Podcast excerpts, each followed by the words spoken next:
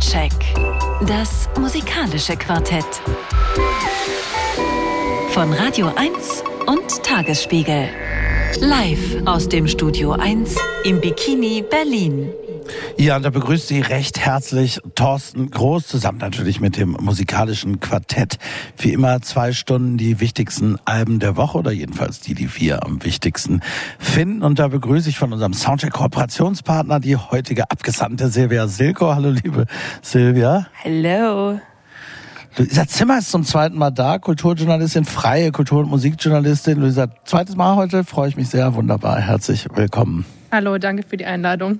Und wir haben Debütanten und das ist äh, Jan Jekal, den man unter anderem vielleicht kennen könnte, also als Autor für den Rolling Stone, aber auch Zeit Online und einige andere Medien. Ich möchte aber heute lieber Jan darauf verweisen, dass du seit einigen Wochen einen zumindest konzeptuell als Mitbewerber aufgestellten Podcast hostet und selbst auch konzipiert hat. Finde ich aber gar nicht schlimm, verweise ich gerne drauf, denn der Rolling Stone hat nach all den Jahren endlich einen Podcast und den hostest du, richtig? Ja, da, äh, vielen Dank erstmal für die Einladung. Ich freue mich sehr, hier zu sein. Ähm, genau, Rolling Stone Weekly heißt der, wo wir jeden Freitag über neue Musik sprechen. Äh, und ja, du hast recht, da gibt es durchaus äh, konzeptuelle Ähnlichkeiten, ja. Es sind nicht vier Alben, im Wesentlichen im Zentrum steht eins, aber hören Sie ruhig mal rein, wenn Sie mögen. Den Rolling Stone Podcast Rolling Stone Weekly. Unser heutiger Gast Jan Jekal äh, hostet das Ding. Ich freue mich, dass du hier bist, Jan. Herzlich willkommen. Ich freue mich auch. Vielen Dank. Rolling Stone ist mein Stichwort. Wir hängen noch ein S dran. Gestern ist sie erschienen, die zweite Single auf dem natürlich mit Spannung erwarteten neuen und ersten eigenen äh, Studioalbum der Rolling Stones seit 18 Jahren. Sie haben das vermutlich schon gehört, wenn Sie nicht in einer Polarstation jetzt die letzten paar Wochen verbracht haben. Es ist sehr omnipräsent, wie ich finde. Zweite Single jetzt mit Stargästen. Lady Gaga ist dabei, Stevie Wonder spielt Klavier. Ein, wie ich finde, herrlicher Song im Stil der klassischer Stones eben wie You Can't Always Get What You Want. Bisschen Gimme Shelter Vibes auch hier und da. Sieben plus x Minuten. Mal gucken, ob wir die ganz bis zum Schluss hören. Müssen wir mal sehen. Pure Magie, das sage ich jetzt einfach mal so. Ich mag den Song sehr. Bis gleich. Sweet Sounds of Heaven.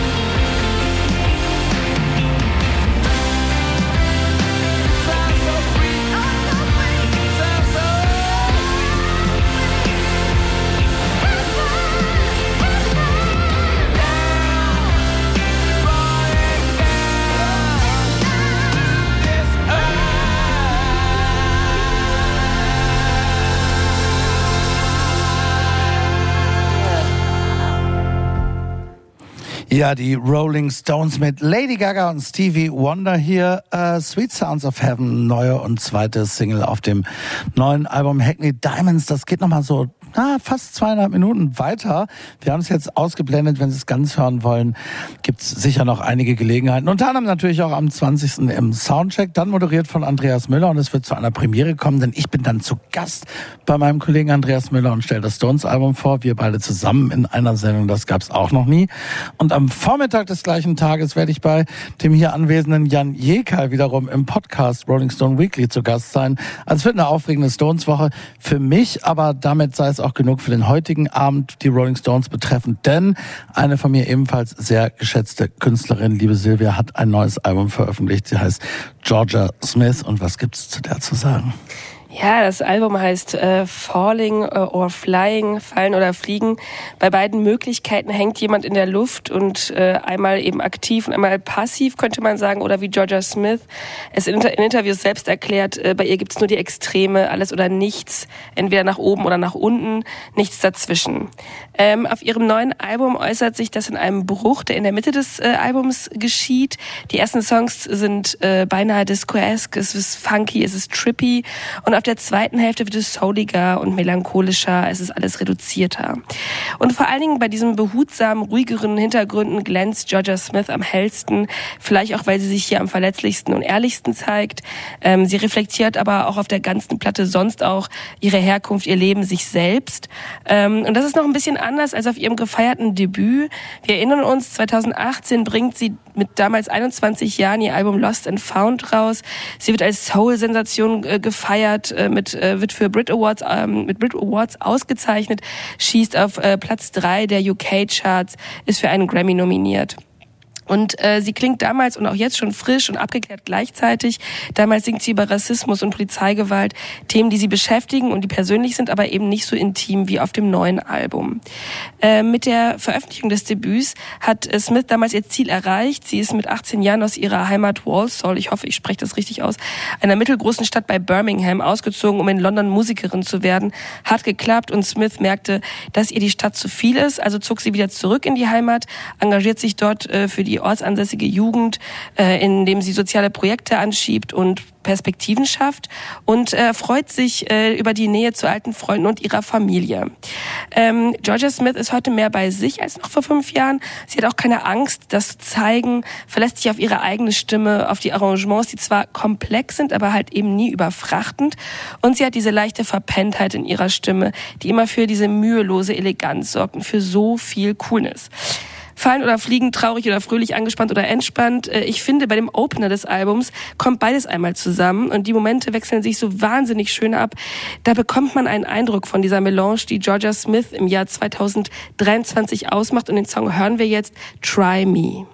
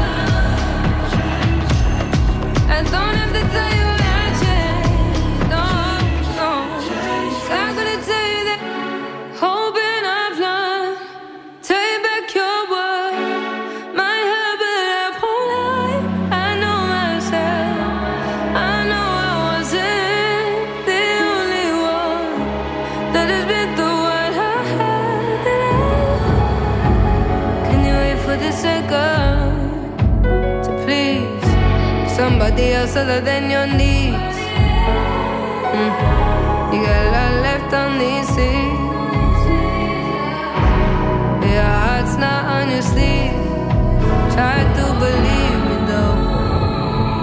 Gotta listen, gotta learn, gotta live, gotta fight, gotta earn, and your mind's made up. Let's say your mind's made up.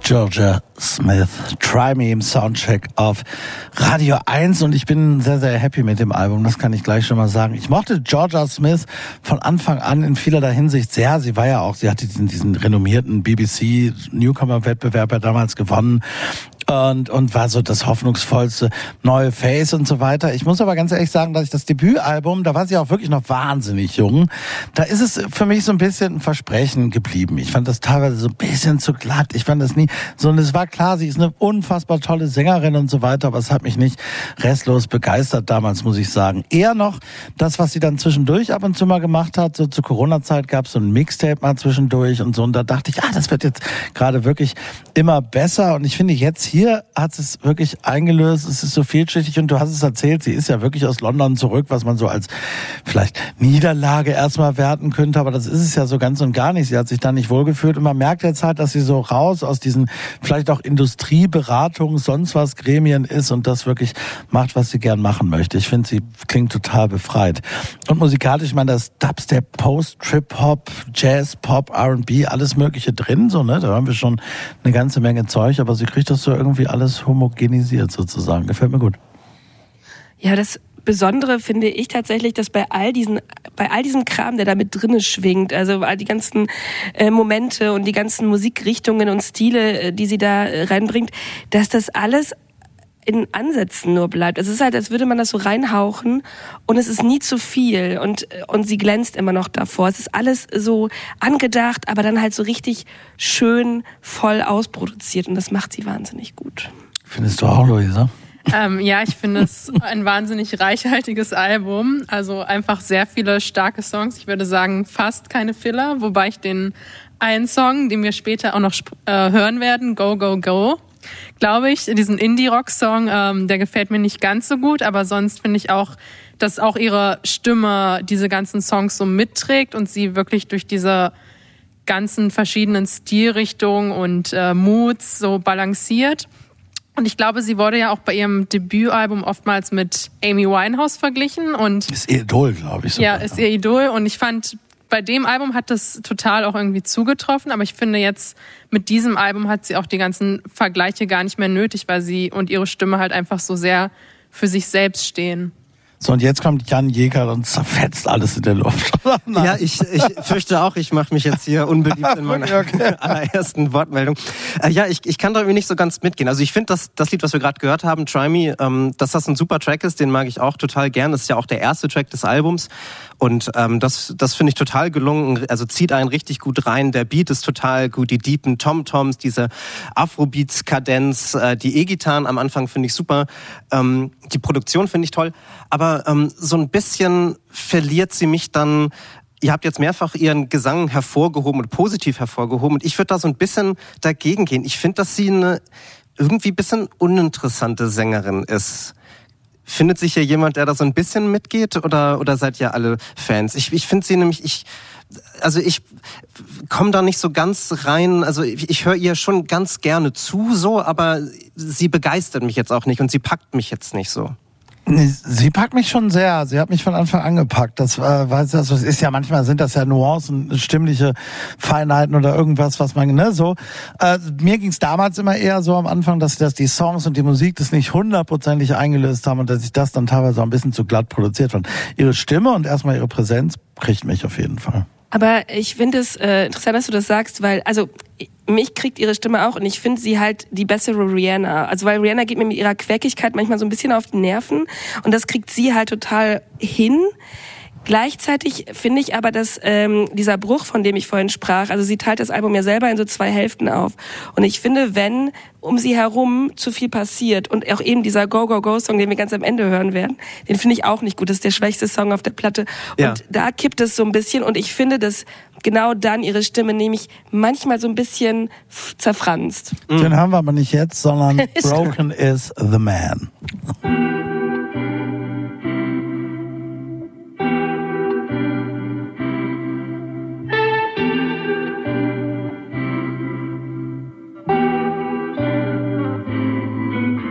I woken up to my thoughts coming round, man. I given in to this game that ain't real. I figured out where do you go if you can't play games? Play me, play God. The love was overrated. You know what you were doing and you know what you were saying. Why'd you point the blame when it's you you should be blaming? I wish you found the man that you thought I'd want to be with. I wish you found the man that you thought I should have been with.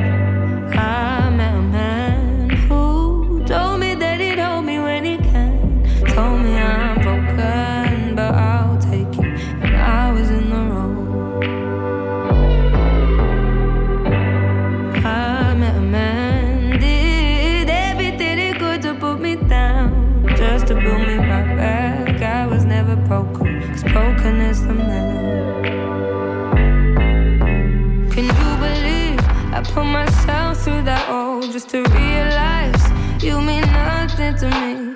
I let you in, I let you play around with my flows, my mind. I trade in every conversation. I'm such an open book, I have no filter, I just say shit. Next time that little voice in my head begins to question, listen to it, cause you're never ever gonna save them. And you know that it wasn't love.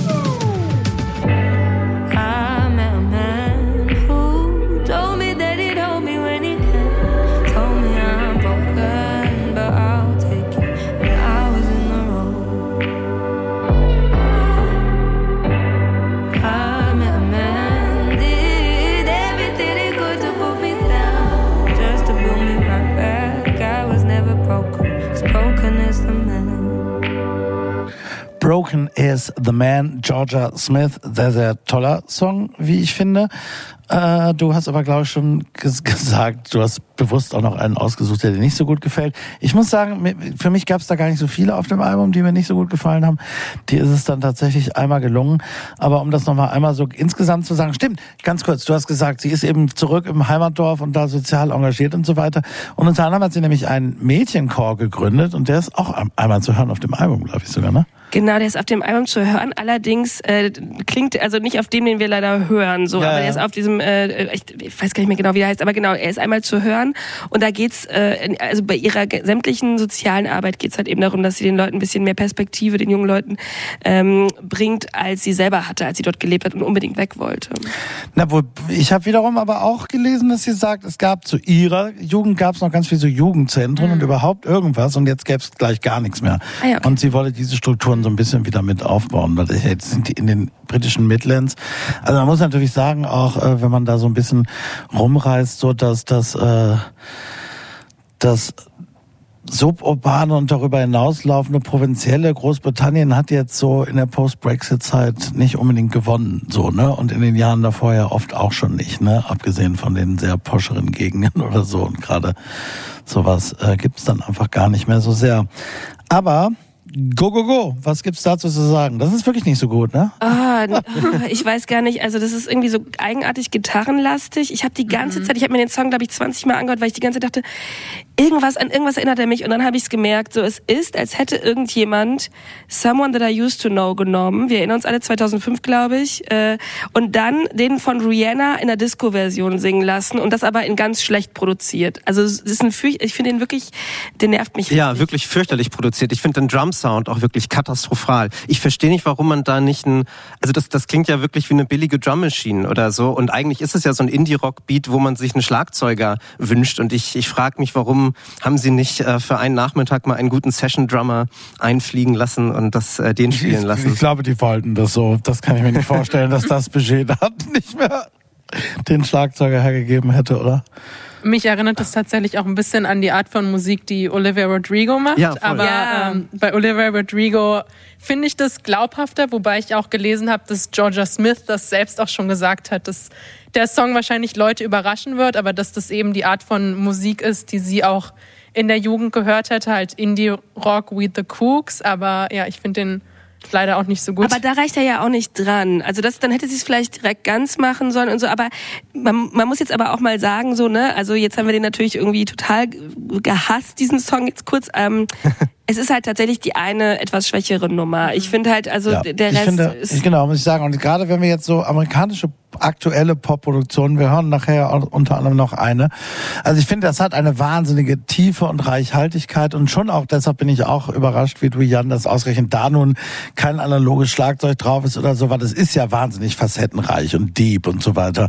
Ganz im Gegenteil zu vielen so sehr generischen, äh, temporären äh, am- US-amerikanischen Top 40 Produktionen oder so. Ne? Das, das gefällt mir wirklich gut an dem Album. Wie ich ja überhaupt, habe ich oft schon gesagt hier in der Sendung, auch im Hip-Hop oft das, was aus UK kommt, sehr viel interessanter und vielschichtiger finde aktuell als so diesen sehr generisch produzierten Amikram. Aber jetzt müssen wir den Leuten auch den Song geben, von dem wir die ganze Zeit sprechen. Hier ist er, Go, Go, Go. You like to feel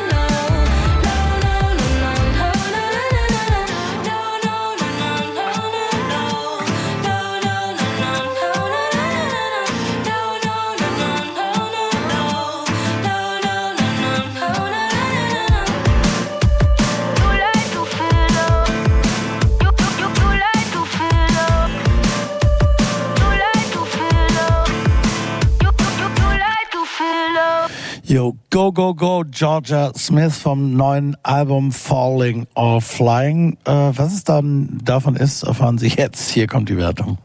Hit, Hit, Hit. Geht in Ordnung. Ja, schon eher Flying, ne? Auch wenn Jan Jekal jetzt hier einmal zwischengepupst hat und das geht in Ordnung noch reingehauen hat, aber das war ja abzusehen. Soundcheck. Das musikalische Quartett.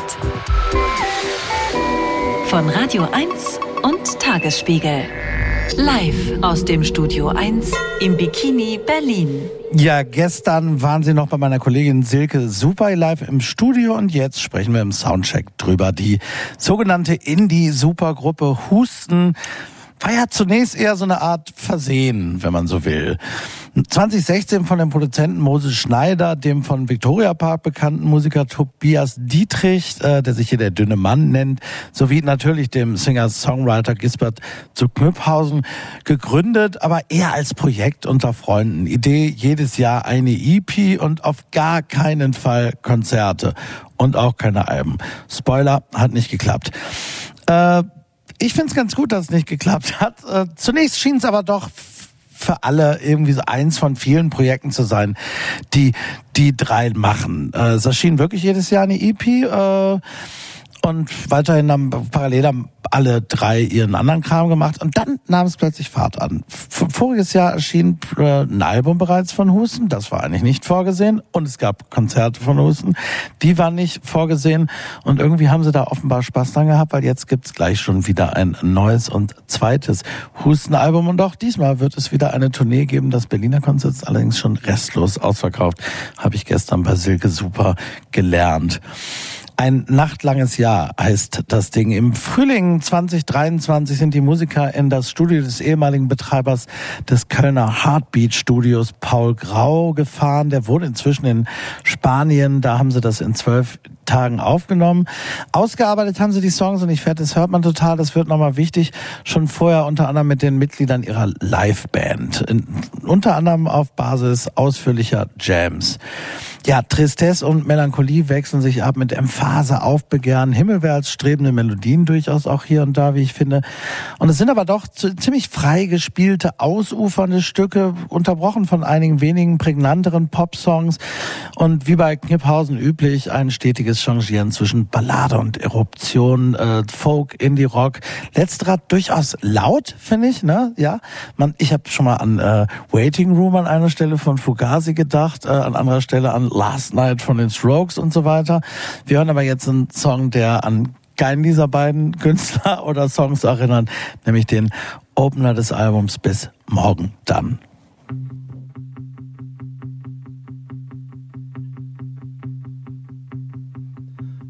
Ich Muhammad Yunus und du Florence Nightingale bist, bis wir mal durch den Abend kommen ohne uns zu streiten, mit gutem Beispiel vorgehen und nicht erst hinterher bis morgen dann, bis morgen dann fangen wir an,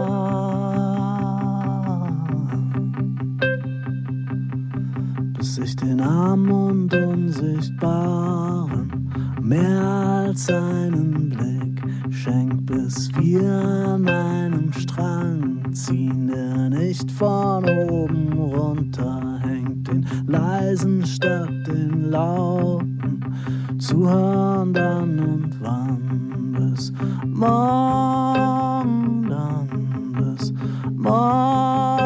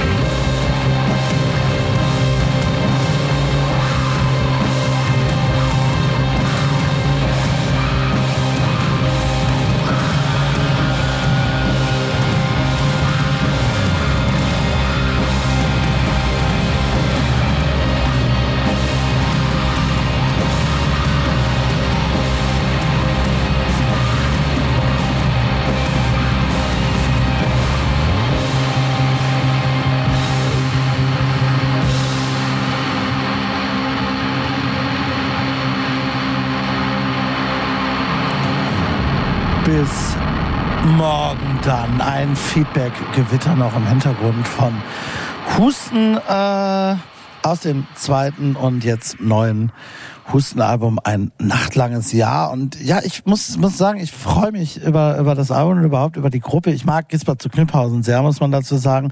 Und ich habe immer das Gefühl bei ihm, dass er sich sehr wohl fühlt in so einem Bandverbund. Ich glaube, er ist, er steht nicht so gern im Mittelpunkt, glaube ich, und er mag das gar nicht, wenn das so in seinen eigenen Händen liegt. Er ist ja vor allem als Solokünstler natürlich bekannt geworden, hat aber dann auch gar nicht so viel Soloalben ja wiederum aufgenommen in den, äh, weiß gar nicht jetzt mehr, 15 Jahren oder so seiner bisherigen Karriere. Und ich habe immer das Gefühl, er fühlt sich da ganz wohl. Er hatte das schon mal für sich gefunden mit der mit Kit Knorphausen, dieser Band, die er gemacht hat, die dann durch den tragischen Tod von Nils Koppruch, ja, mit dem er das gemacht hat, ein jähes Ende fand.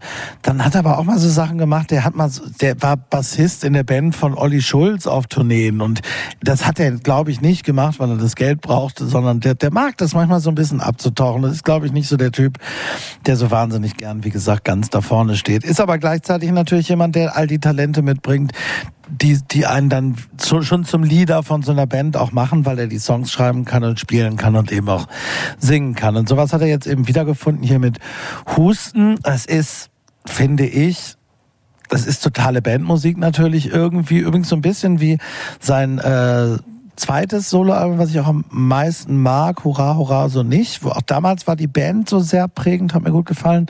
Das ist ja auch wieder so, aber es ist schon sehr Knöpphausen-Musik. Vielleicht liegt es auch ein bisschen daran, wenn er anfängt zu singen, wird's das automatisch. Ich weiß es nicht. Silvia. Ja, ich, das ist halt das Ding, ne? Gibt's Kniphausen-Musik ohne Kniphausen? Das geht eigentlich überhaupt gar nicht. Fun Fact übrigens zu Olli Schulz, die beiden haben sich damals auf MySpace kennengelernt. Ah, ja, genau. die Älteren ja, erinnern ja, es ist genau die, die Älteren sich. Ähm, ich muss ja sagen, dass ich ich weiß auch nicht. Also ich bin auch Riesenfan. Ich weiß, also Kniphausen ist einer meiner absoluten Lieblingsmusiker und so langsam und ich hoffe, das klingt jetzt nicht nach Ageism, aber irgendwie hat er seine Zeitlosigkeit verloren und er klingt ein bisschen nach alte Leute Musik. Ausgerechnet hier, echt? Ist Ja, finde ich so? schon. Und also jetzt gerade der Song eben, finde ich tatsächlich geht sogar. Und ich bin aber da auch irgendwie froh, dass diese Krautrockigkeit irgendwann kommt und ihn so ein bisschen rettet, weil man doch merkt, dass er stimmlich auch so ein bisschen an seine Grenze kommt. Das nervt auch teilweise, finde ich. Ja. Das finde ich super bei dem Lied. Also ich, ich finde, Ja. das ist ein ganz fantastisches Lied. Ich mag die Platte auch total. Äh, also und du hast ja auch gesagt, es ist wirklich eine Bandplatte. Es ist ein Bandsong, die- ein irre dynamisches Lied, dieses dramatische Crescendo, dieses Inferno am Ende. Das kann ja nur durch die Energie von Menschen in einem Raum entstehen Absolut. und äh, und das funktioniert da fantastisch. Und und dass er da, also ja, er, er, er, pfeift so aus dem letzten Loch. Ne, er geht so also an die Grenze der Belastbarkeit seiner Stimme. Finde ich aber gut. Finde ich super. Und darum geht es ja auch in diesem Lied. Ne? es, es geht ja darum, also äh, über, über seine Grenzen hinauszugehen. Und eigentlich ist es ja ein apokalyptisches Lied. Ne? Und er zerschießt halt auch seine Stimme in diesem Lied. Und er zerstört sich selbst, sich selbst als Sänger in diesem Lied. Und das also hat mich total begeistert. Total, geht mir genauso, Luisa. Also äh, mir geht's so wie Silvia. Also für mich ist es auch, ich glaube, ich habe ja irgendwo auch gelesen, ähm, ich glaube im Musikexpress ging es auch so um mit, dass es so Musik ist, die Leute in der Midlife whatever abholt.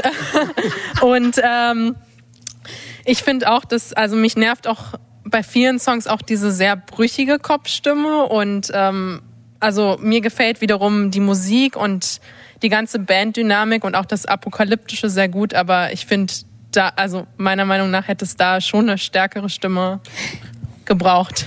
Und, er- aber, und ich finde das was Besonderes, weil ähm, die hat er, glaube ich, eigentlich, beziehungsweise er kann das eigentlich bedienen. Also man erinnert sich an diese zwischendurch mal äh, Schubert-Interpretation mit äh, Kai Schumacher, wo er auch echt herausgefordert wurde, aber das finde ich. Das ist aber was anderes, ne? Ja, also er schon, ist, er ist jetzt nicht unbedingt, er ist kein Schauter für eine laute Rockband, war er auch noch nie. Er hat in- schon eine eher leise Stimme. Mir geht's aber wie Jan, dass ich finde, dass das wunderbar korrespondiert miteinander. So, und wenn da jetzt noch irgendwie so ein Ian McKay oder so jemand drauf wäre, weil ich finde ja wirklich, das ein, ein Ding erinnert ja wirklich an Fugazi, dann wäre es irgendwie doof. Ich finde es gerade so gut und ich finde es auch gut. Naja, ich meine, denken wir mal an Neil Young und die laute Rockmusik, die Neil Young auch immer wieder gemacht hat oder so. Das ist ja auch nicht unbedingt jemand, der jetzt ein Schauter ist zu irgendeinem Zeitpunkt. Ne? Ich finde das gerade gut, wenn das so ein bisschen abwirkt. Manchmal ja auch nur. Ich finde, er singt ganz fantastisch übrigens. Gefällt mir sehr gut. Wir hören äh, nochmal einen Song. Das ist jetzt äh, der Pop-Hit, kann man vielleicht sagen, von dem Album Flamingo Hotel.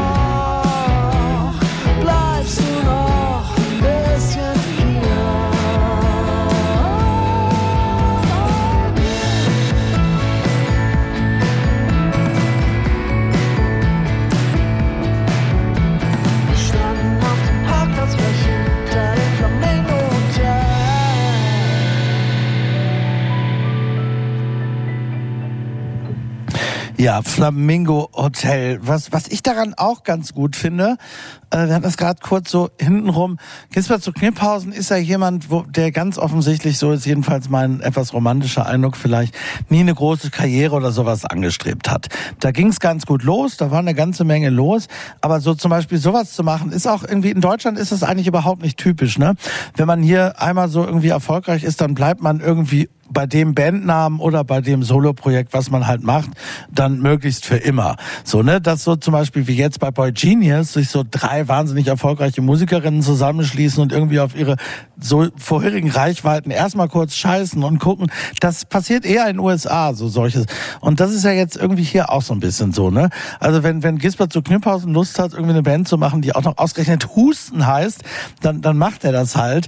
Und ich meine, das muss man ja, da muss man ja erstmal drauf kommen, wer da so im Einzelnen, das muss man ja erstmal auseinanderklamüsern oder so. Ich meine, das mag vielleicht auch daran liegen, das kann ich nicht beurteilen, dass er ja äh, Erbe eines Weinguts ist und vielleicht da im Hintergrund Geld nie so die Trieb, kann ich nicht beurteilen, weiß ich nicht. Vielleicht ist es auch Quatsch, weiß ich nicht, aber ich finde es jedenfalls charmant, dass er es so macht und freue mich darüber. Und ich möchte ganz kurz noch äh, Moses Schneider erwähnen, den äh, bekannten Produzenten, der da ja mitspielt. Moses hat früher schon, der ist nämlich auch ein gut, sehr guter Bassist in, in Berlin mit der Sängerin Susi van der Meer und vielen anderen Musik gemacht. Und wer ihn kennt, weiß, aber der ist eigentlich der Grund, weshalb die nie live spielen wollten. Der wollte nie wieder auf eine Bühne und nicht live spielen, weil er wahnsinniges Lampenfieber hat und so weiter und so fort. Der wollte das nie wieder machen. Deshalb ist es schon ein kleines Wunder, dass die jetzt auch Konzerte spielen, Luisa. Ähm, ja, ich finde auch, also was ich der Platte total positiv anrechne, ist, dass man merkt, dass sie auch total Lust am Musizieren haben und da in Spanien zusammen aufgenommen haben, dass es oftmals auch klingt, als ob das so eine Jam-Session wäre. Jam, ja. und äh, was ich auch bemerkenswert finde, ist, dass viele Songs ja auch eher aus so einem, aus einer deprimierenden Stimmung entstanden sind. Und dass es also die auch viel reflektiert haben. Das heißt ja auch aus einem nachtlangen Jahr über eben diese Krisen, Klimawandel, Faschisten erwachen, wie sie im Interview gesagt haben, dass das auch alles irgendwie aus dieser Stimmung heraus entstanden ist. Es ist aber dann wirklich dann die Qualität von äh, dem Songwriting von Kniphausen, dass alles, also diese ganzen Themen und diese ganzen Krisen und auch vielleicht irgendwie die Bitterkeit dem Leben gegenüber, dass es alles nicht so sehr im Kitsch absäuft. Das kriegt er halt einfach immer hin. Und dafür bin ich ihm wahnsinnig dankbar, weil man sich das echt, das gibt ihm so eine Versöhnlichkeit mit der Welt. Am Ende dann ja irgendwie doch.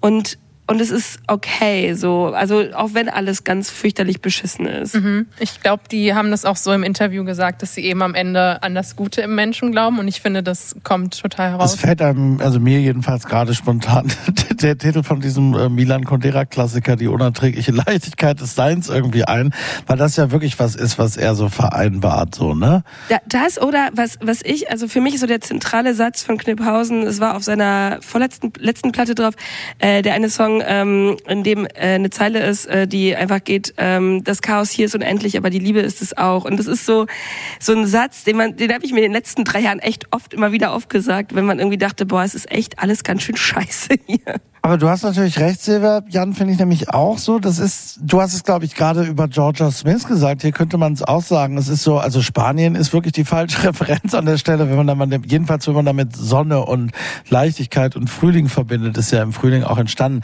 Es fängt eher sehr, also gerade in der ersten Albumhälfte, es ist wahnsinnig düster und teilweise nahezu schwer und sehr melancholisch. Und ich finde, nach hinten kriegt es dann immer mehr Flügel, oder? Ja, es gibt ja auch das Lied Nihilismus Disco, was dann vielleicht beide Qualitäten des Albums dann so zusammenfasst.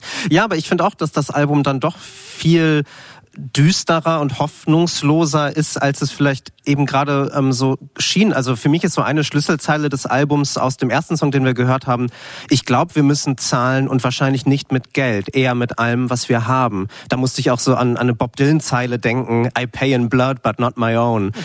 Und äh, ja, diese, diese Grausamkeit, also dieses, ähm, das Lied heißt ja bis morgen dann, das, das allererste, das wir gehört haben und, und die Pointe des Ganzen ist ja, es gibt kein Morgen. Ja, das ist, äh, aber ich finde, das ist wirklich eine, es ist auch düsterer als das erste Hustenalbum. Und auch als einiges. Man kennt es aber trotzdem von, von Gisbert immer wieder, ne? natürlich über die Jahre. Das von mir eben Hurra, Hurra, so nicht. War ja auch ein Euphemismus, wenn man dann dahinter geblickt hat auf dem damaligen Album. Das heißt, die Tristesse ist schon ein stetiger Begleiter, aber er findet da, also, aber auch, glaube ich, weil er so ein wahnsinnig guter Storyteller ist, findet er dann auch wieder die Leichtigkeit oder die, das Leben so in diesen Sachen, weil er wirklich so aus so ganz kleinen Beobachtungen irgendwie immer ins große Ganze Ja. kommt. So, er erzählt auch eine Geschichte, ich glaube, das ist der Fukasi-Song von, von so einer sozial schwierigen, prekären Existenz, ne, so, wo irgendwie die, die, die, die Post, die nicht mehr aufgemacht wird, immer so zu den Ja-Salami-Verpackungen fliegt und, und so, ne, sehr trostlos, aber irgendwie auch nicht. Und dem steht die Musik. Aber das Kraftvolle in der Musik, finde ich, zieht das wieder hoch. Das gefällt mir ganz gut hier, muss ich sagen. So, jetzt haben wir noch einen, der heißt Weiße Tiger. Da gelingt das eigentlich auch ganz gut, so von, von so einer kleinen Story irgendwie ins große Ganze zu kommen.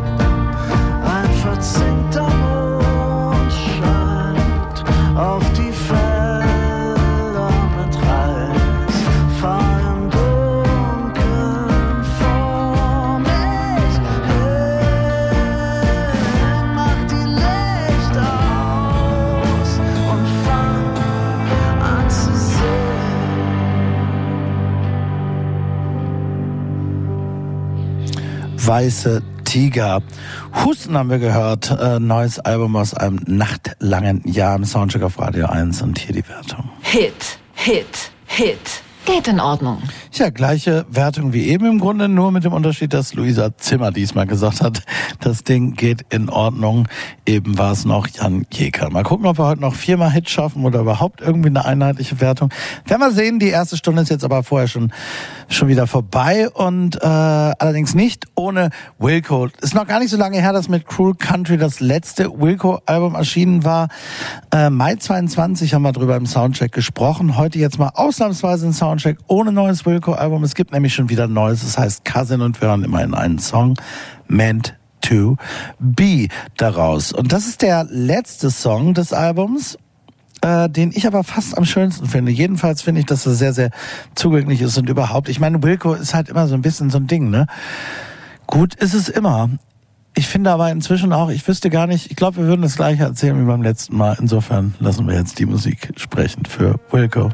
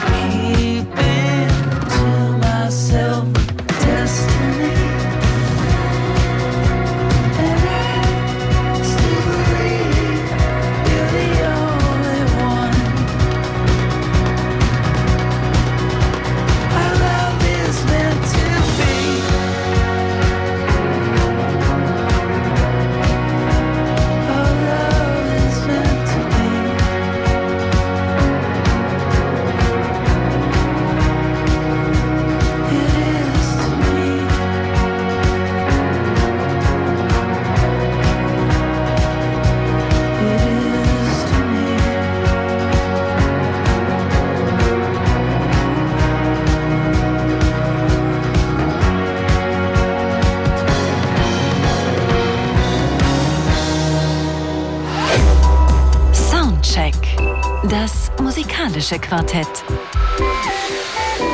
Von Radio 1 und Tagesspiegel. Live aus dem Studio 1 im Bikini Berlin.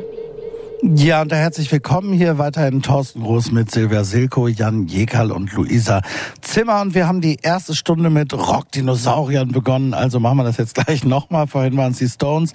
Jetzt gibt's tatsächlich eine neue Single von U2, die heute Abend so richtig Rock Boomer-mäßig mit äh, einem ersten Konzert in Las Vegas, eine ganze Konzertreihe dort im MSG Sphere eröffnen, also die Las Vegas Residenz von U2. Wer sich dafür interessiert, beginnt heute und dazu gibt's sogar eine neue Single. Ich finde die gar nicht so schlecht, deshalb dachte ich, die hören wir jetzt mal. Atomic City.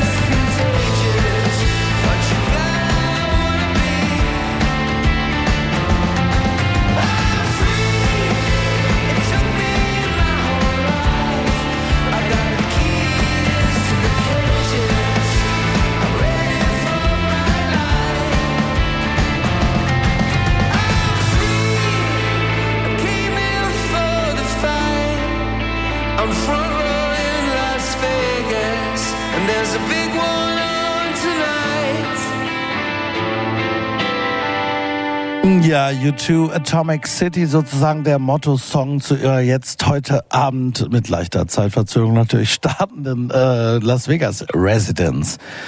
Kontrastprogramm im Soundcheck auf Radio 1, Jan, äh, denn wir sprechen über Daniel Patton, aka One Tricks Point Never. Was gibt's da zu sagen? Ja, Kontrastprogramm Indeed. Ähm, ja, One Tricks Point Never ist ja erstmal ein sehr kryptisch klingender Name. Der hat aber eigentlich eine sehr schlüssige Bedeutung und die finde ich ganz, die finde ich ganz cool und auch ganz, ähm, also die ist eigentlich so ein Schlüssel zu seinem ganzen Werk. Also One Tricks Point Never ist im Grunde eine Verzerrung äh, des Namens eines äh, realen Radiosenders. Der Radiosender heißt 106.7 und Lopattins Musikprojekt eben One Tricks Point Never. Seine Musik ist also wie die Musik eines Radiosenders, aber, aber so die geisterhafte Spiegelung, die jenseitige Verzerrung eines Radiosenders. Lopatin ist 41, ähm, er ist Komponist und Collagenkünstler im Grunde. Sein Material sind die Sounds des letzten Jahrhunderts. Radio-Jingles, Popsongs, Sitcom-Musiken, Filmscores, Gesprächsfetzen, Gebrauchsgegenstände, Warnsignale und vor allem und in allen Ausprägungen Synthesizer, die er zu wunderschönen, einnehmenden, irritierenden, unheimlichen Soundscapes zusammensetzt.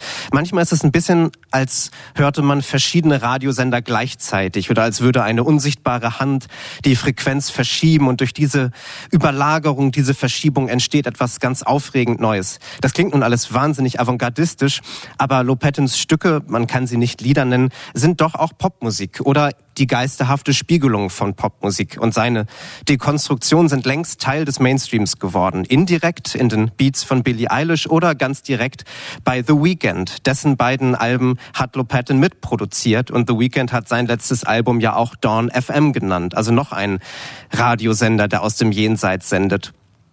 Again, äh, so heißt Lopatons neues Album, sein zehntes, ist nun fast ein klassisches Werk, eine Suite. Wir hören die Instrumente eines Orchesters, Streicher von hyperrealer Klarheit und Schönheit, die dann aber von Glitches zerschossen und destabilisiert werden.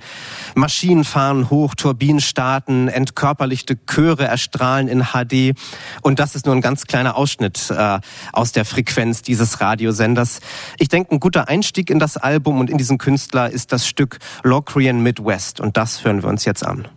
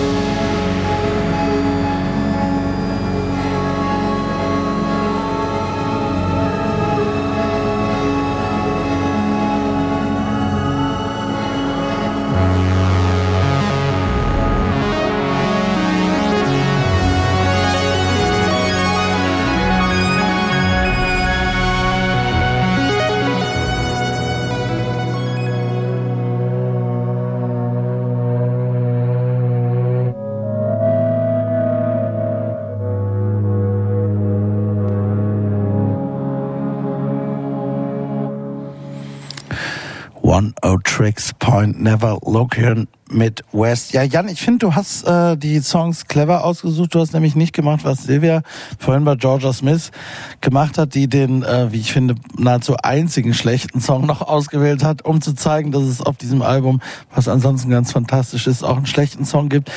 Du wiederum hast eigentlich, also jedenfalls zwei, die zwei absolut besten Tracks ausgewählt, wie ich finde äh, und auch noch einen weiteren, der auch sehr, sehr stark ist. Ansonsten geht's mir teilweise mit diesem One Out Tricks Point Never Album so ein bisschen so in manchen Nuancen, dass ich jetzt so langsam finde, so das Revolutionäre sozusagen, was ihn ausgemacht hat, so Ende der Nullerjahre, Anfang der Zehnerjahre und so weiter, das weicht jetzt für mich manchmal so ein bisschen so kunstsinnigen Ambient Post Rock Fingerübungen eines zweifellos Hochbegabten, ganz, ganz klar, ne, weiterhin. Natürlich wird auch mit einer KI gearbeitet und was weiß ich so, aber ich finde, man merkt ab und zu so ein bisschen, ich meine, der verdient sein Geld natürlich damit, dass er für The Weeknd die, die Halftime-Shows äh, musikalisch dirigiert und, und Alben produziert und natürlich ja auch mit, keine Ahnung, David Byrne, Rosalia, FK Twigs, wem auch immer alles arbeitet und so weiter. Und das ist halt dann das, seine Passion sozusagen. Und ich, mir ist es manchmal so ein bisschen zu, schön geistig ästhetisch dahin irgendwie bla so. Das ist in manchen Momenten, muss ich zugeben. Ja. Ja, interessant. Also mir, ähm, mir fiel es ziemlich schwer, Lieder auszuwählen, muss ich sagen. Für mich sind die drei nicht so die eindeutigen Standouts unbedingt. Ähm, also waren sie dann letztlich ja schon, aber ich habe schon ein bisschen hin und her geschoben, bevor ich dir die Auswahl geschickt habe. Ähm, also ich finde, ich verstehe schon, was du sagst. Ich finde, es gibt dann doch immer sehr viele Brüche und sehr viele dynamische Wechsel und unerwartete Wendungen und Überraschungen und so eine Bandbreite an, an Sounds und an so klanglichen Welten, in, in die man so hineingeworfen wird, dass man, finde ich, eigentlich nie so an den Punkt kommt, sich so zurückzulehnen und sich davon so berieseln zu lassen, sondern ich finde, das ist Musik, die einen dann doch immer wieder so ein bisschen den, den Boden unter den Füßen wegzieht und sagt, nee, jetzt bist du aber hier auf einmal, jetzt hör dir das mal an, jetzt hör dir das mal an. Ja, aber das macht er ja immer, ne? Silvia, ich weiß nicht. Also Ähm, ja, also ich, ich finde es, genau, das macht er immer und ich finde aber auch, dass es deshalb wahnsinnig schwierig ist, was auszuwählen, weil für mich ist das alles gleich unweltlich. Und ich komme da gar nicht so richtig rein. Ich habe ähm, ein sehr äh, großartiges Porträt äh, über ihn gelesen im New Yorker von der Musikjournalistin Amanda Petrosic. Und ich finde, was, was sie wahnsinnig äh, gut auf den Punkt bringt. Und da würde ich total mitgehen. Du hattest es ja eben schon angesprochen, Thorsten, äh, er arbeitet mit Rosa Rosalia, FKA Twix und äh, Caroline Polacek.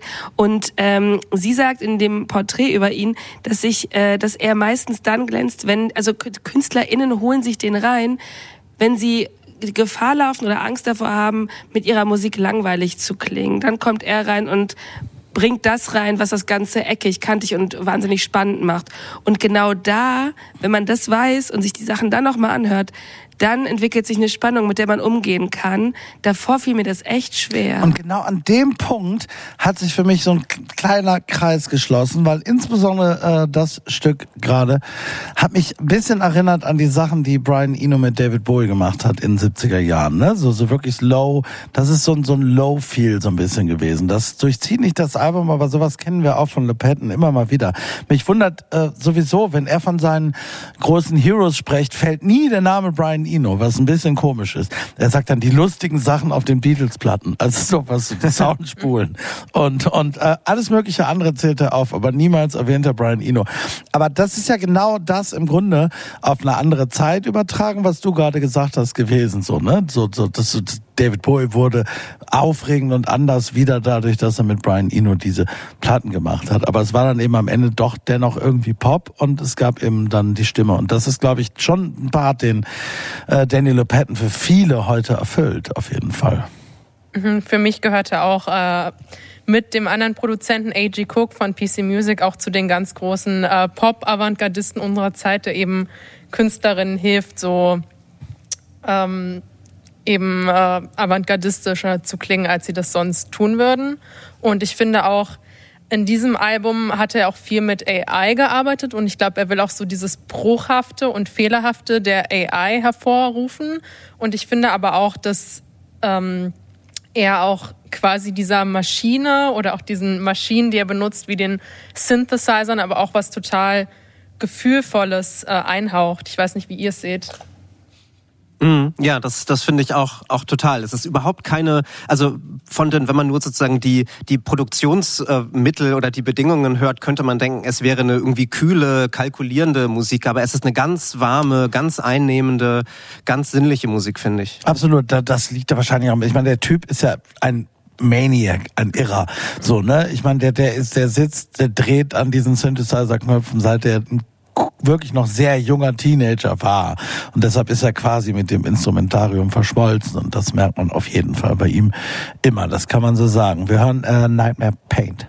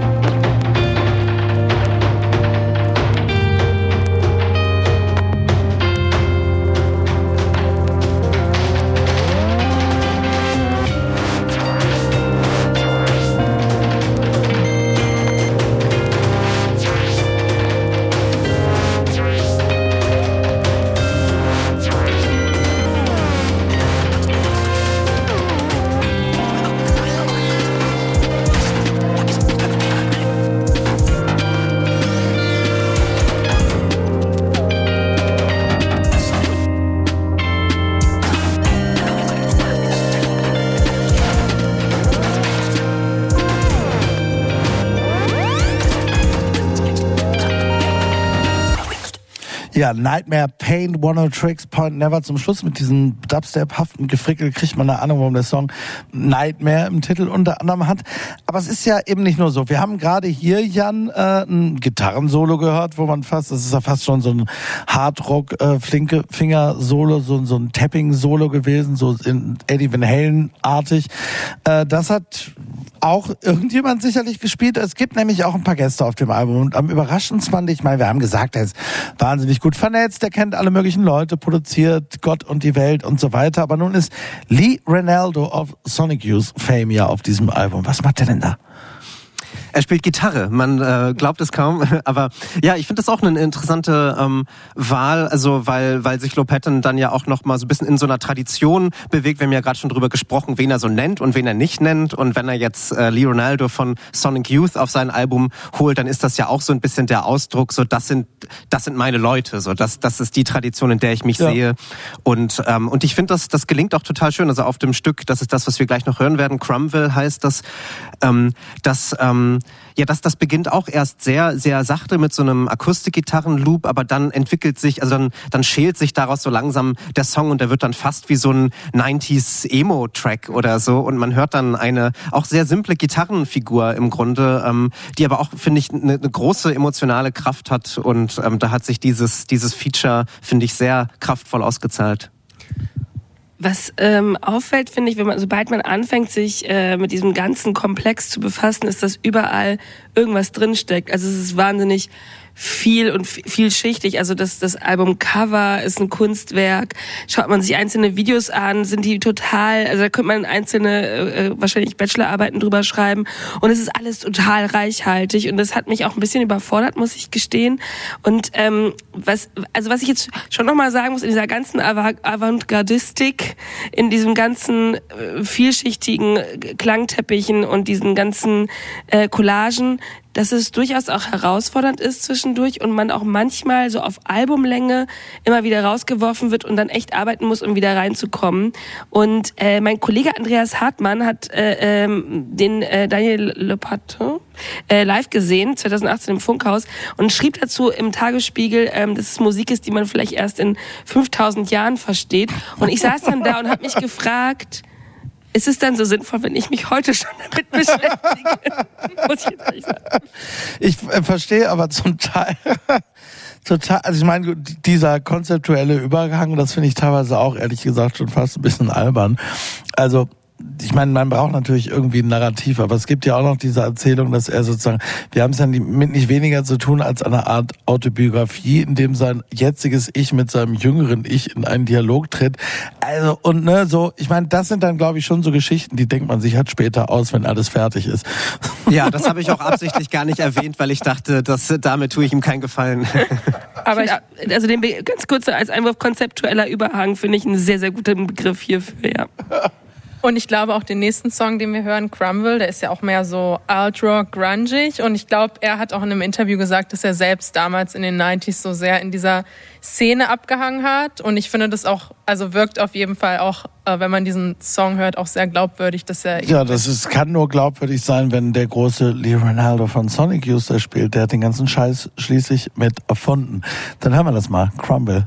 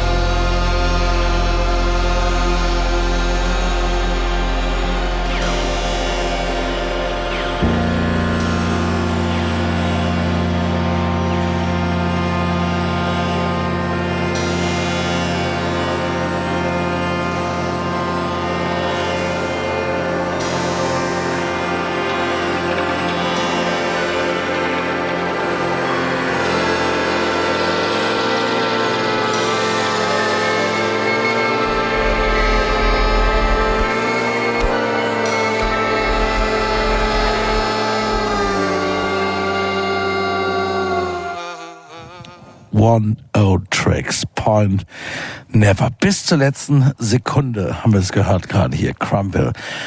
Äh, wunderbar. Again heißt das Album. Und hier kommt die Wertung. Hit, Hit. Geht in Ordnung, geht in Ordnung. Leichte Abwandlung zu eben. äh, Hit, sagen Luisa Zimmer und Jan hier Karl, woraus sich automatisch ergibt, dass Silvia und ich gesagt haben, das Ding geht in Ordnung. Soundcheck. Das musikalische Quartett. Von Radio 1 und Tagesspiegel. Live aus dem Studio 1 im Bikini Berlin. Und da geht's weiter mit dir, liebe Luisa, und mit Doja Cat.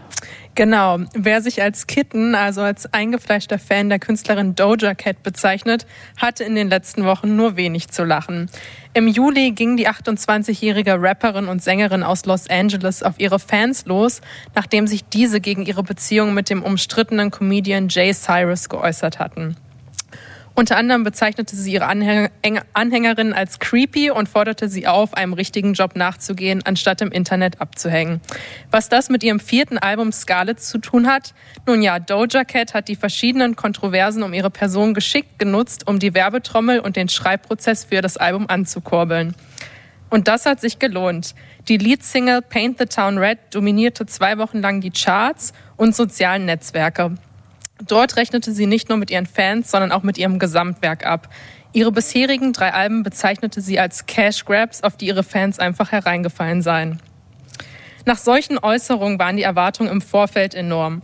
Tatsächlich markiert Scarlett zumindest auf der ersten Hälfte des Albums eine Abkehr vom smoothen R&B, Rap, Pop, den Doja Cat auf ihrem letzten Album Planet Her aus dem Jahr 2021 präsentierte.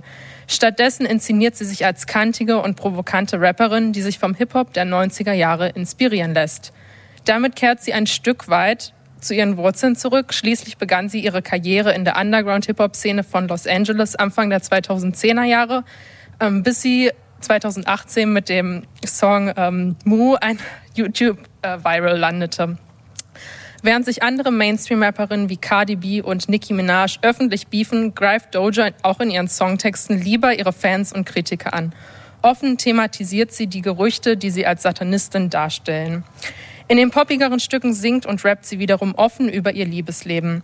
Gerade diese Songs, darunter der Slow Jam Can't Wait und die an Erika Badu erinnernde, der an Erika Badu erinnernde R&B-Track Offen, knüpft an die Art von Musik an, mit der sie angeblich längst abgeschlossen hätte. Das Image der experimentellen Provokateurin kauft man ihr nach dem Hören von Scarlett nicht ganz so recht ab. Dafür sind die Beats zu repetitiv, die Texte zu halbgar. Zwar gibt es einige Hits wie Paint the Town Red, Demons, Attention und Wet, Vagi Wet Vagina, die sind mit Ausnahme von letzterem aber bereits im Vorfeld erschienen. Am Ende sind die Kontroversen und die Schlagzeilen um ihre Person leider interessanter als ihr musikalischer Output. Aber wer weiß, vielleicht wollte sie uns auch einfach nur an der Nase herumführen und der ganz große Wurf steht schon in den Startlöchern. Und hier ist die Leadsingle Paint the Town Red von Doja Cat.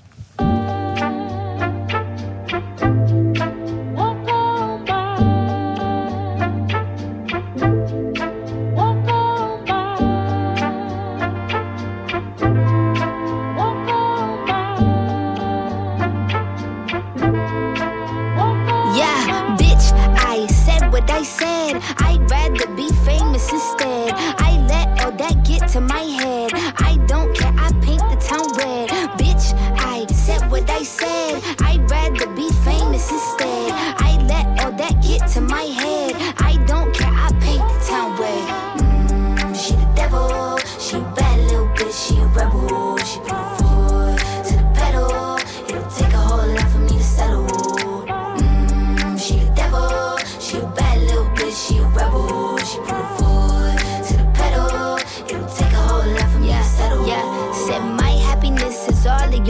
I put good dick all in my kidneys. This small gel don't come with no jealousy. My illness don't come with no remedy. I am so much fun without Hennessy. They just want my love and my energy. You no shit without penalties. Bitch, I'm in your shit if you send for me. I'm going to glow up one more time, trust me. I have magical foresight. You gon' see me sleeping in courtside. You gon' see me eating ten more times, ugh. You can't take that bitch nowhere, ugh.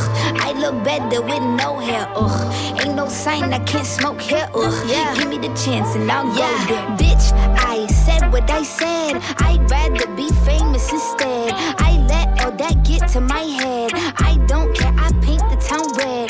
Bitch, I said what I said. I'd rather be famous instead. I let all that get to my head.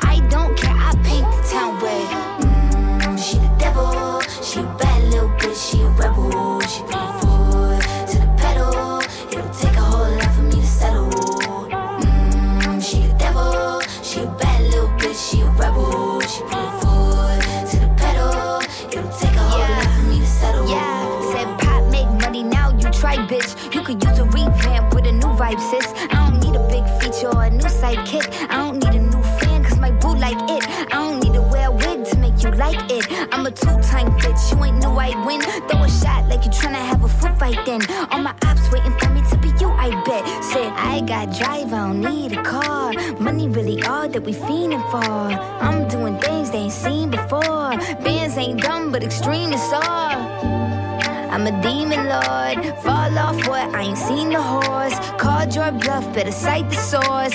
Fame ain't something that I need no more. Cause bitch, I said what I said. I'd rather be famous instead. That get to my head.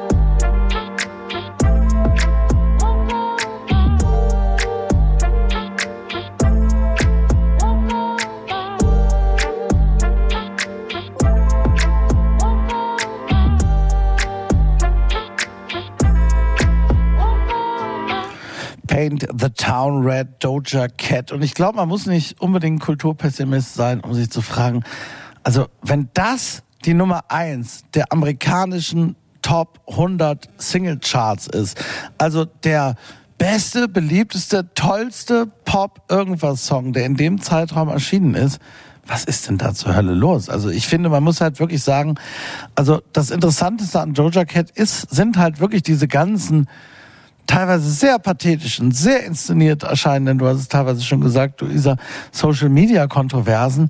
Und ich finde also grundsätzlich erstmal so Fanbeschimpfung immer ganz schlechte Idee, ganz schlechte Idee. Du hast ja nur so einen kleinen Ausschnitt geliefert. Man könnte wahrscheinlich eine halbe Stunde damit füllen. Sie hat ja voriges Jahr auch äh, die Leute gebeten, ihr zu entfolgen. Haben dann auch ganz viele getan. Und zwar unter anderem hat sie gesagt, dass dadurch, dass sie dann 500.000 Follower weniger hatte, FollowerInnen weniger hatte, hatte sie so eine Freiheit und hatte dann so eine, so eine wirklich Ruhe, in, in wirklich in die Tiefe zu gehen und die, die, das Zentrum ihrer Kunst wirklich aufzuspüren. Und das ist ihr nun gelungen mit diesem Album und nein. Also, Moment mal. Also, also ich, ich finde das, finde ich sehr, äh, äh, also, ich finde ja, ähm, ich bin auch ein großer Fan von Chaos, so, und ich liebe an ihr dieses anarchistische Potenzial, dass die halt anscheinend richtig einen an der Waffel hat und das hat auch die ganze Zeit irgendwie rausposaunt und das finde ich total gut. Ich kann mir da äh, eine Tüte Popcorn nehme ich daneben setzen und warten, bis das Ganze in die Luft fliegt, finde ich richtig geil. Ja, bis die Musik kommt. Ja, ja, ja, Moment mal, aber ich finde halt, also was ich wirklich an ihr liebe und ähm, und das finde ich auch wichtig, was sie da macht, popkulturell wichtig, ist dieses De diese Dekonstruktion von einem Popstar und Popstar-Image und die Leistung, die dieser Popstar bringen muss durch die sozialen Medien und so weiter. Wir erinnern uns, 2022 war nicht nur sie, sondern auch Florence Welch, FKA Twigs, äh, damals auch noch äh, Halsey. Sie haben, sind alle auf Social Media gegangen und haben gesagt, wir werden von unseren, äh, äh, von unseren Labels, von unseren Managern gezwungen, auf TikTok irgendwelche Videos hochzuladen. Das ist nicht Teil unserer Kunst. Und Doja Cat ist die Einzige, die sagt, okay, fickt euch alle, ich mach das hier nicht mehr mit, dann entfolgt mir doch. Das, da gehe ich komplett mit. Warum macht sie dann komplett generische TikTok-Popmusik, die sich von in keinster Weise von irgendwas unterscheidet? Das ist natürlich... Ist das jetzt eine revolutionäre Geste, die ich nicht verstanden habe? Das kann natürlich sein. Vielleicht entzieht sie sich dem auch tatsächlich und es gibt irgendwann den großen, wobei ich echt sagen muss, ich finde, ich, ich finde Paint the Town Red einen ultra geilen Song. Echt? Okay. Ja. Ach Gott. Jan. Ich, Nee, ich, ich komme dir da nicht zur Hilfe. Ich finde das auch ganz gut.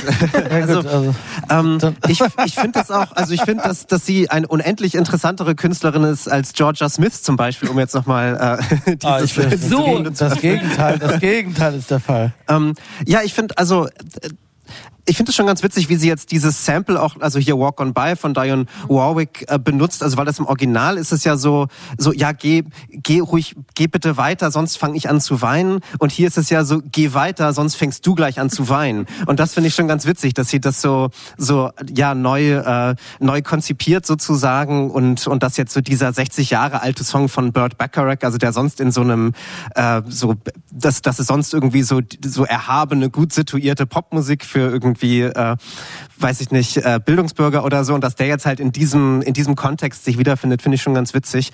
Ich finde das Album viel zu lang. Es sind ja glaube Ja. ich 17 Tracks oder Ja. so. Es Genau ist das. viel viel zu lang und das ist für mich so die das große Problem dieses Albums. Es gibt sehr interessante Lieder. Ich mag das Lied Demons, was wir glaube ich nicht hören werden. Das finde ich äh, also das finde ich auch musikalisch wirklich aufregend und da gibt es auch ein bisschen also dieses dämonische, was sie in diesem Lied vielleicht eher behauptet, äh, äh, also in Paint the Town Red eher behauptet, gibt es in Demons wirklich ganz explizit. Ähm, und dem kann ich schon einiges abgewinnen. Und das finde ich ist auch also schon eine interessantere Beschäftigung mit Hip-Hop und mit so 90s Hip-Hop-Referenzen. Ähm, damit kann ich schon was anfangen. Luisa. Also zu dem Sampling, ich glaube, ich bin da irgendwie auch bei dir, Thorsten. Also ich glaube, sie wendet sich gar nicht von diesem ganzen Social Media Ding ab, sondern sie ist ja auch als viraler Hit sozusagen erst erfolgreich geworden und macht durch diese ganzen Kontroversen auch Kapital. Und ich glaube, das mit den Samples, das hat sie auch schon mal bei ihrem einen Song, glaube ich, Streets ganz clever gemacht, wo dann irgendwie Lay Your Head on My Shoulder dann auf einmal auch viral ging, weil sie das eben benutzt hat im Song.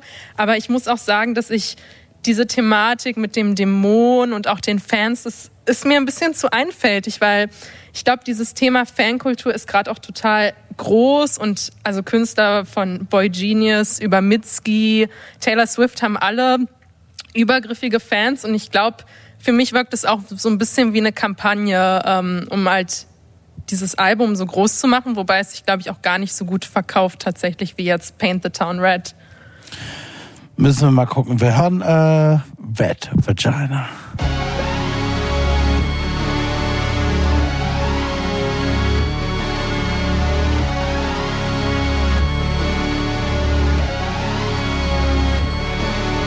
Move out the way, cause here come giants.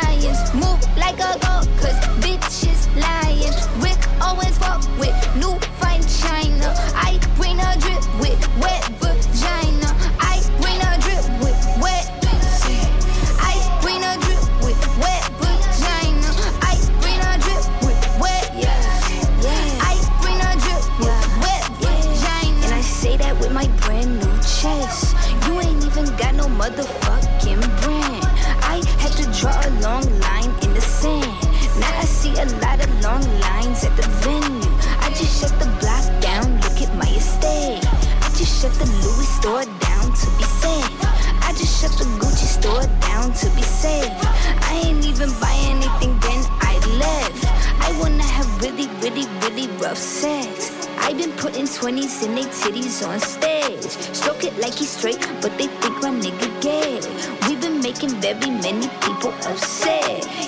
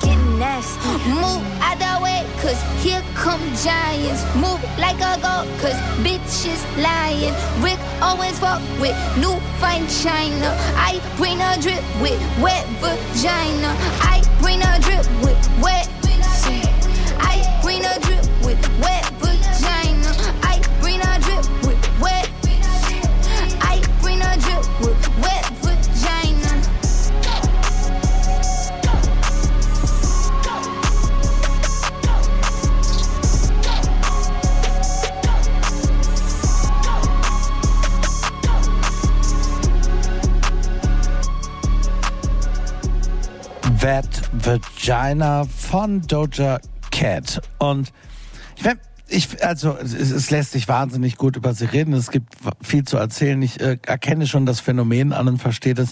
Wundere mich aber sehr, dass ihr da in der Musik so viel sozusagen hört. Ich finde jetzt gerade dieser Titel, ich muss sagen, das kann man ja ganz so, erstens Vagina die höre ich da gar nicht. Ich finde, es ist total generischer 0 auf 15. Ich finde, sie ist keine wahnsinnig gute Rapperin. Und ich finde auch, dass so drei Jahre nach Web von Megan Thee Stallion und Cardi B mit ein bisschen mehr, also das ist mir ein bisschen zu sehr dann schon wieder Genre-Folklore. Ich finde das so runter. Ich finde das sehr generisch, muss Nee, ich nee, leider nee, nee, nee. sagen. Das ist nämlich genau, also wenn man hier über Cardi B und so weiter spricht, da ist, ein, da ist eine Aggressivität drin, die halt natürlich auch was extrem, sich das Narrativ der Sexualisierung irgendwie zurückzuholen und so weiter, das, das, äh, das kann man da auch anerkennen, das ist auch wichtig. Und bei, äh, bei ihr jetzt hier ist es aber so, dass es halt, es ist halt schon auch auf Albumlänge so eine Bumse-Party, definitiv die ganze Zeit. Und es hat auch was sehr Autonomes, aber es ist irgendwie so ein bisschen runtergekocht und auch irgendwie, es hat so ein bisschen was entspannt, so ein entspannteres Rumgeficke irgendwie. Aber das ist ja dann, wie zu sagen, das habt ihr ja vorhin gesagt, sozusagen, das referenziert 90er Hip-Hop, Rap. Die Referenz erkenne ich. Repetition ist bei ihr, glaube ich, ein sehr beliebtes Stilmittel. Dafür wird sie auch gelobt. Ich möchte jetzt mal ganz technisch das bewerten. Repetition ist, finde ich, fantastisch. Funktioniert aber nur über Dynamik und über minimale Variation innerhalb der Wiederholungen. Und ich finde das wirklich total statisch. Das meine ich. Ich finde das wirklich, ich finde es nicht besonders, ich finde es wirklich nicht besonders gut gerappt. Ich finde es nicht besonders, ich finde das, das ist, ich finde das statisch, generisch und ich finde, ich erkenne kein individuelles Merkmal innerhalb dieser Musik. Wenn ich das höre im Radio, ohne diese ganzen Geschichten zu kennen und sie als Personal zu kennen, worüber wir gerade gesprochen haben, passiert exakt bei mir gar nichts.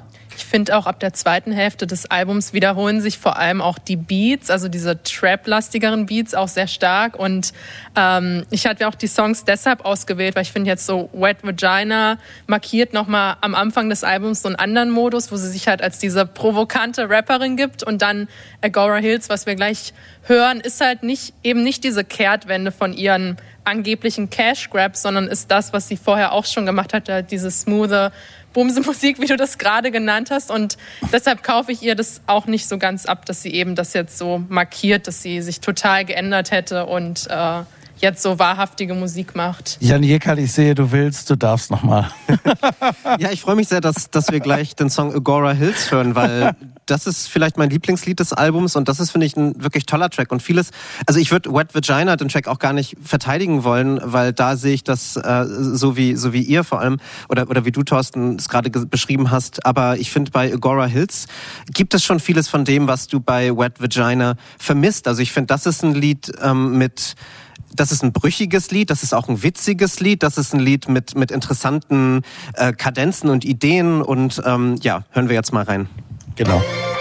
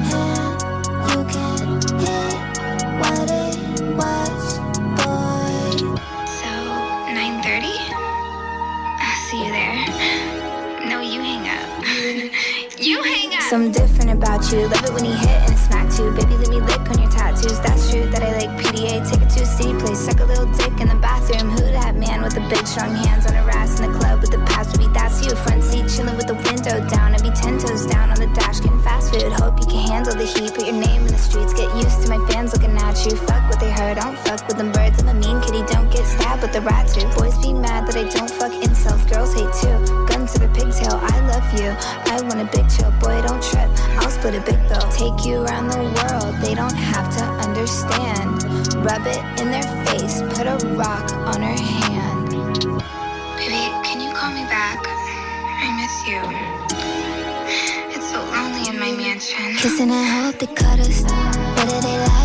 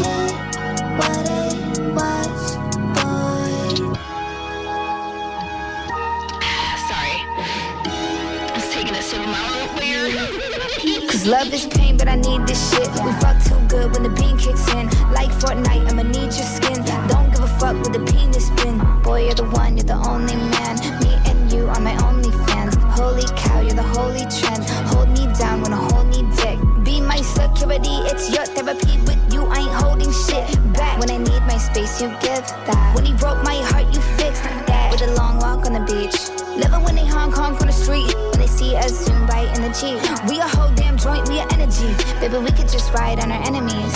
They all wanna know how you get to me. Let them feel how they feel, let me feel the stings. Cause this type of love's the epitome. Said, Baby, you're literally capping to me right now. Like, why are you capping? Are You just cap so hard. Kissing and hope it cut us.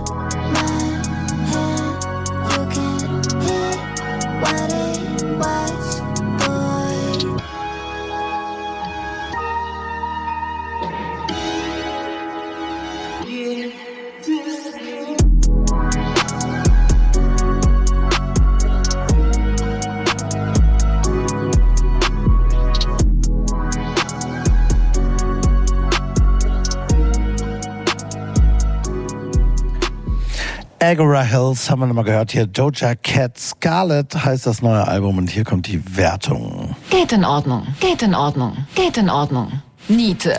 Ja, die Niete war ich und damit sind wir am Ende der heutigen Sendung auch schon angelangt. Ich bedanke mich bei Chris Haser an der Technik, bei Jan Jäger zum ersten Mal heute. Wunderbares Soundcheck-Debüt. Vielen Dank. Vielen Dank. Bei Silvia Silko vom Tagesspiegel und der freien Kultur- und Musikjournalistin Luisa Zimmer. Schöne Runde mit euch. Vielen, vielen Dank. Hier geht's jetzt weiter mit äh, MC Lücke, meinem Kollegen MC Lücke und den Sounds and Stories. Er widmet sich nochmal Jeffrey Lee Pierce heute. Und nächste Woche geht's hier wieder im Soundcheck weiter mit meinem Kollegen Andreas Müller. Wir hören zum Abschluss noch mit Hannah Roberts. Heute ist der fünfte Teil ihres aktuellen Werkzyklus Coin Coin, also Chapter 5 dann erschienen in The Garden. Heißt der, kommen Sie gut durchs Wochenende und hören Sie vorher noch mit uns How Prophetic von Hannah Roberts. Machen Sie es gut. Child, the shame I felt. I would just lay there and wonder, does he see me? Gaze so absent on a secret mission, and me, though a willing collaborator, still a minor character in a backstory that didn't truly belong to me. Though I knew I was there, you would have thought I was as ghostly as I am now. and if for one moment I might guide his movements, knowing the location of my own desire, or asked to delay the impending pressure until I could position myself pleasurably so, I would be accused of Jezebel behavior, eschewing duty, messing up the balance of what I was destined by God, he said, to receive. Josephine said, Wives don't get those moments, and that it was blasphemous and beyond deviant to even inquire. You raised better than that. She said, A dutiful wife is an angel of the ages. You smile, you look pretty, but stay on the borderline of dumb, undramatic, and devoted. Know your charge. I had some reservations about him. Really didn't pay much attention. I just gave it to God to sort out my worry. It tickles me when I think about it too much because, honey, he really tried it. He tried to ruin my sense of self worth with every move. I think about what Truth used to say. She said, If I have to answer for the deeds done in my body just as much as man, I have a right to have as much as a man. In the early days, such love and care. By the end days, honey, he looked at me with disdain and wild paranoid suspicion. Made me feel like a slave in my own soul. Well, they didn't know I was electric, alive, spirited, fire, and free. My spirit overshadowing, my dreams too bombastic, my eyes too sparkling, my laughter too true. Soundcheck. Das musikalische Quartett. Freitags ab 21 Uhr auf Radio 1.